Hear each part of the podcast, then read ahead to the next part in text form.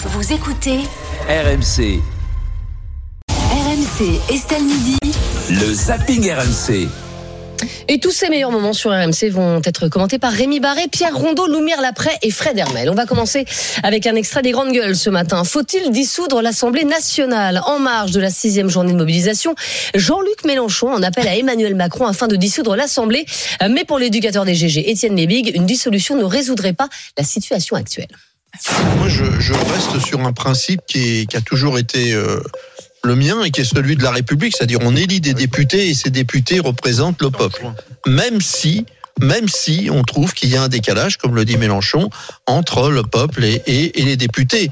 On peut être déçu par la bagarre d'idées au niveau de l'Assemblée, mais néanmoins, il y a une bagarre qui s'opère, il y a une, il y a une discussion, il y a une rencontre, et, et on, si on commence à, à, à décider à chaque fois qu'il va y avoir une, un, un- un- un- di- ce qu'on ressent un différentiel, parce qu'en fait on n'en sait vraiment rien, qu'on ressent un différentiel aussi puissant, on, on va dire bon bah à ce moment-là il faut dissoudre, ou alors je, moi je crois qu'on va jamais arriver à gouverner, on va se retrouver dans une république ingouvernable, Le- on va dissoudre tous les huit mois.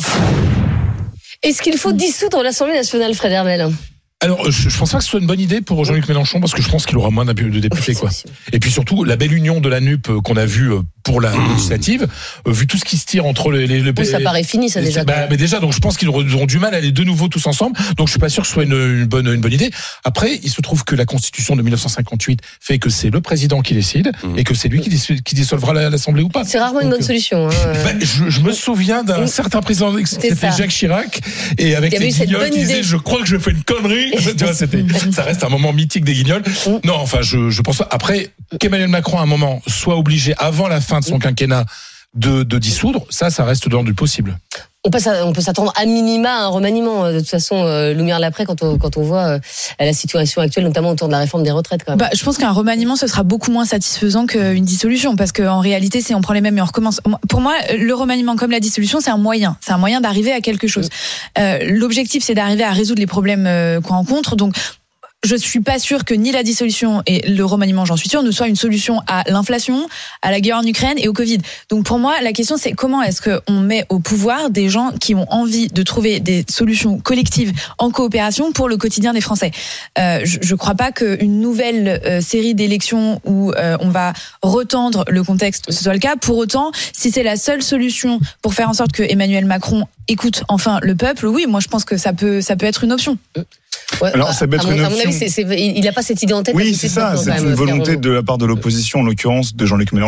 il qui ne regarde que lui. Hein. Je rappelle Bah, qu'il n'est pas élu, qu'il n'est Oui, pas ça. député. Donc, il a, il, a, il il fait un Il tweet. cherche un tout petit peu à exister. Non, mais il a fait un tweet. On, est en train de communiquer un tweet actuellement. Euh, Je veux dire, ça vient pas directement des députés de l'opposition. Et encore plus de la NUPES qui risquerait de perdre des députés si on venait à dissoudre. Donc, c'est Emmanuel Macron qui prendra la décision. Et ça m'étonnerait qu'il le fasse. Oui. Euh, Il D'autant plus que, voilà, selon la Constitution, il ne pourra pas se représenter. C'est son dernier mandat. Il va paraître comme un président réformateur. Il veut faire passer cette réforme. Elle passera. Alors, comment elle passera, mais en tout cas. peut-être, sauf peut-être s'il démissionne, parce qu'on n'a pas vu ce cas de figure. Alors, c'est démissionne vrai que et qu'il se représente, ce cas de figure existe. Ce cas de figure existe. Il y, a un, il y a un biais, si je peux dire, dans la Constitution. Il ne peut pas se, se représenter une troisième fois, mais s'il démissionne avant la fin de son mandat, il pourra se représenter. Ou se représenter en 2032. Hein. Ça, Ou ça, se repré- Oui, mais en 2027, tu auras le Oui, temps de latence. tu sais, euh, Ah, Euh, ça, on le une prête. démission et une Non, autre non, élection non, serait Non, quand même non, énorme. non, non, non, mais- non, non, c'est pas juste Non, c'est deux consécutif, mandats c'est mandat. Non, Donc, c'est deux mandats en un- tout. non, il peut exactement. faire un troisième mandat. non, non. Exactement. C'est deux mandats d'affilée. troisième quinquennat, mais ça Oui. peut pas être consécutif. Ouais, c'est deux mandats d'affilée. Euh, bon, tu vérifieras, mais Euh, mais la euh, dissolution, sur la dissolution, voilà, je, ça, ça émane directement de Jean-Luc Mélenchon qu'il en a envie pour des raisons médiatiques et, communicationnelles. Je ne crois pas que Emmanuel Macron le fasse.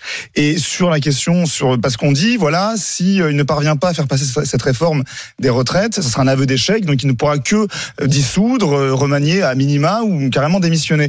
Oui, c'est ça. Non, il- elle passera. Malheureusement, au-delà de du mouvement, qu'on soit 10 millions, 15 millions, 20 millions, parce qu'il va apparaître comme un président réformateur. C'est son dernier mandat. Il a rien à perdre. Et en 2027, on verra qui émergera bah, Juste par la la confiance suite. des Français Ouais. dans la politique. Quoi. Oui, Donc, oui, euh, non, bien sûr, mais. Mais oui, il s'en fout, bah, c'est il bien le problème, lui, il s'en- hein. il, il s'en fiche on littéralement. s'en est tous bien rendu compte. L'article 6 de la Constitution de la Ve République interdit la succession de plus de deux mandats, Voilà. mais il n'empêche pas Ouais. d'être élu de nouveau ultérieurement. Bien sûr. Eh ben, Toi, tu auras peut-être même 12 autres mandats d'Emmanuel Macron Non, il euh, est là-dedans. jeune, hein. mais, mais il est jeune. Ah, il est Non, jeune. mais- Dans non, une non, dizaine c'est- d'années, pas ça. Mais c'est Que de bonheur. Mais c'est possible. Mais il est Oui. jeune, Emmanuel Macron. Donc, D'accord, veux mais dire, euh, bah, c'est possible, c'est possible. Enfin, tout est possible, mais vous savez, dans mais les, dans les rangs de rien ne dit l'Assemblée- que s'il se représentait, il serait élu. Oui, mais dans les rangs de l'Assemblée, vous savez ce qui se raconte que de toute façon, euh, que si Marine Le Pen arrive au pouvoir dans 5 ans, Hum. Dans ans, moins de 5, enfin, dans 4 ans, Hum. qu'Emmanuel Macron pourrait être un recours après. Hein, donc, Oui.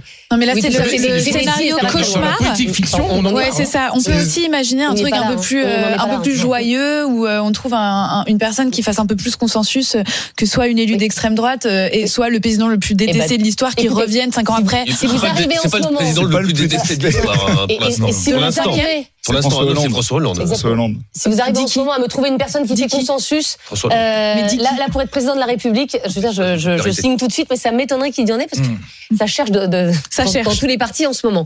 Les GG, euh, ce matin sur RMC, approuvez-vous les coupures d'électricité des grévistes? Hier, des militants de la CGT ont procédé à des coupures d'électricité sauvages dans la ville d'Annonay, le fief du ministre du Travail Olivier Dussopt. Des coupures mal ciblées pour l'ex-ancienne des GG, Barbara Lefebvre. Lorsqu'on coupe l'électricité aux habitants d'Annonay, euh, a priori, on dérange pas, euh, on dérange pas vraiment Olivier Dussopt. Je crois qu'il habite pas à Annonay en ce moment. Donc, euh, si euh, la CGT veut couper l'électricité, oui, mais non, mais je pense que symboliquement, il faut, couper euh, l'électricité, faut couper du ministère. Voilà. Donc, mais pas aller couper Ah bon l'électricité du Oui, citoyen d'Annonay qui a rien à voir là-dedans. Est-ce que vous les comprenez ces Bah coupures oui, non, mais je suis, Pierre Rondeau? je suis d'accord et j'écoutais ce matin euh, Olivier Dussopt qui justement a réagi à, à ça. Déjà, un, il habite à Paris, donc Mmh. euh, les habitants d'Annonay sont ça. victimes du symbole, mais euh, lui n'est pas directement touché par ce- cette coupure. D'autant plus qu'au niveau de la distribution de de l'électricité, euh, on ne peut pas cibler foyer par foyer, euh, maison par maison, Oui. habitation par habitation. Tu Si peux on pas coupe- couper juste chez Olivier Dussopt. voilà, si on coupe, on coupe un quartier. Donc il y a des gens qui ont été des victimes collatérales de ce geste symbolique qui n'est que symbolique parce que Olivier Dussopt vit à Paris. Oui.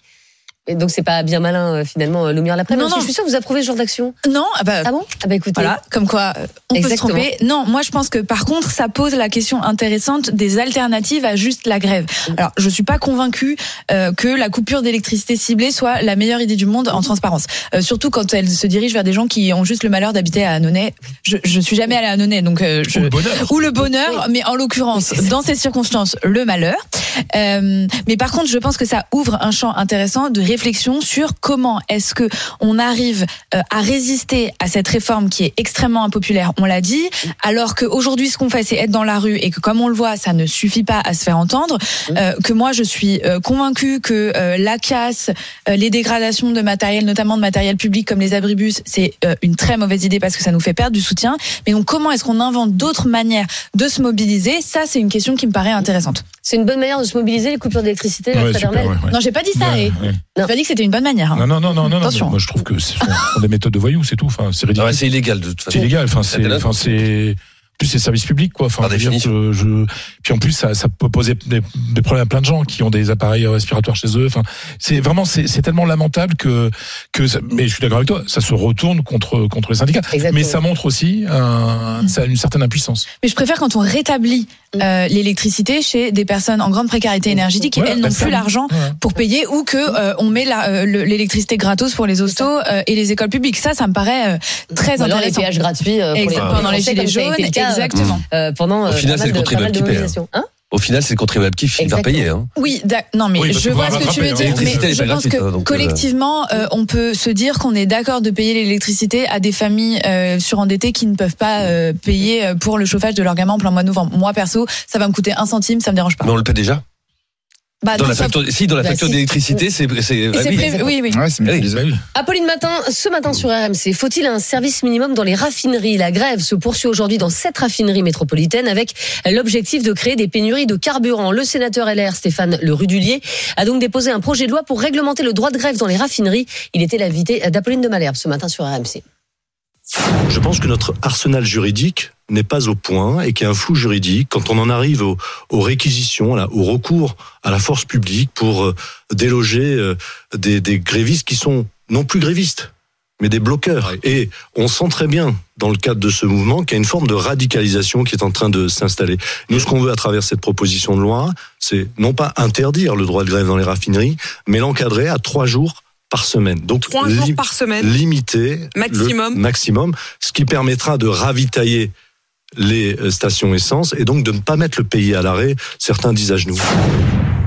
Est-ce qu'il faut un service minimum dans les dans les raffineries, euh, Pierre Rondeau On se demande pourquoi les raffineries et pas le, pas le reste, mais oui, enfin donc le, les, les, on parlait justement des outils, des, des moyens d'action alternatifs euh, aux manifestations, et y compris justement ces, ces blocages et ces, et ces, grèves dans les raffineries pour euh, provoquer la pénurie de, de pétrole et d'essence. Si on impose un, un, un, service minimum, on remet, on met à mal l'outil principal de lutte sociale euh, on impose finalement à ce que les grèves euh, ne se, se, soient inutiles. Ah oui. Donc on évite à ce que le combat social, le dialogue social, le mouvement social puisse se développer. Ouais, Donc c'est pas une bonne idée à mon sens. Euh, simplement, si on veut éviter à ce qu'on ait ce genre de pénurie euh, qui là il y a pas de pénurie, hein, il y a quatre mois de stock. Hein. Il y a quatre mois de stock, juste, encore, encore plus. Donc ce genre de proposition à mon sens est du UBS puisqu'il y a quatre mois de stock. Mmh. Mais si on veut éviter que ça puisse arriver à terme, plutôt que d'imposer des lois qui vont contraindre le droit de grève, simplement écoutons les syndicats, dialoguons mmh. avec les syndicats et imposons un véritable dialogue compliqué avec la CGT. Les syndicats ont aussi le droit de Mais dialoguer et d'écouter. C'est pas toujours C'est réciproque, nous sommes d'accord. Mais là, en l'occurrence, si on parle de la réforme des retraites et d'autres combats sociaux, mmh. euh, ce que disent la plupart des syndicats, c'est qu'ils ne sont pas écoutés par le gouvernement et par les représentants. Là, là, ce que tu dis, c'est en fait, alors si on se si on se plie devant les, si on s'agenouille devant les syndicats, il y aura pas de problème. C'est pas s'agenouiller, c'est un véritable dialogue, une entente, un, une discussion, une négociation. Alors, en l'état actuel des choses, et ce que disent tous les syndicats, notamment vis-à-vis -vis de la réforme des retraites, c'est qu'ils ne sont pas reçus par le ministère du Travail, oui. ils ne sont pas écoutés, on n'écoute pas leurs demandes, leurs revendications, et mais on impose là, tel là, quel parles, un projet. Là, tu parles de quelque chose de, de, gouvernemental, mais par exemple sur les raffineries, quand il y a eu des négociations avec la direction de Total, par exemple, la direction disait on n'a pas pu dialoguer avec les syndicats, donc c'est toujours un jeu de dupe quand même. Hein. Ce que je voudrais, moi, et pour prendre encore une fois la comparaison avec des pays du nord de l'Europe, ah, c'est euh, okay. pas forcément, je parle de l'Allemagne en l'occurrence, mmh. avec un taux de syndicalisation de plus de 70%, c'est que les syndicats sont vraiment représentatifs. Oui, et pas, comme ils sont représentatifs, pas en France. Donc il faudrait aussi ils réfléchir. Parfois moins virulents qu'en France. Non mais il faut aussi réfléchir à ce que plutôt que d'imposer des restrictions de grève et des lois qui vont contraindre les, les, les, outils de la lutte, on pourrait réfléchir à une amélioration de la syndicalisation ah bah. pour renforcer le dialogue. Mmh. Ça, je suis d'accord. Oui. Euh, mais c'est pas la question pour moi. C'est pas faut-il instaurer un service minimum. C'est comment c'est possible qu'il n'y ait pas de service minimum euh, pour un droit constitutionnel. Le droit de se déplacer est un droit constitutionnel. mais le, le droit de grève, le oui, droit bien sûr. Mais, oui, mais je suis désolé, la liberté de se déplacer est un droit constitutionnel. Vélo, et la ça... Si tu empêches les gens de remplir leur leur, leur bagnole, qui ne peuvent pas se déplacer pour leur vie, etc. Ben, ben je suis désolé, c'est c'est pas normal. Il y a un service minimum dans les hôpitaux. On est d'accord? Ben, pourquoi encore heureux, bah bien sûr. Mais bah, c'est pas, la même chose. C'est pas la même chose, si, Fred. Si, bah ça fait partie. Ce droit de se déplacer, comme le droit d'être soigné, est un droit constitutionnel. Alors c'est un droit constitutionnel. Que... Le, le, droit de se déplacer, ça veut pas dire le droit de se déplacer en voiture. Exactement. Oui, je précise ah, aussi.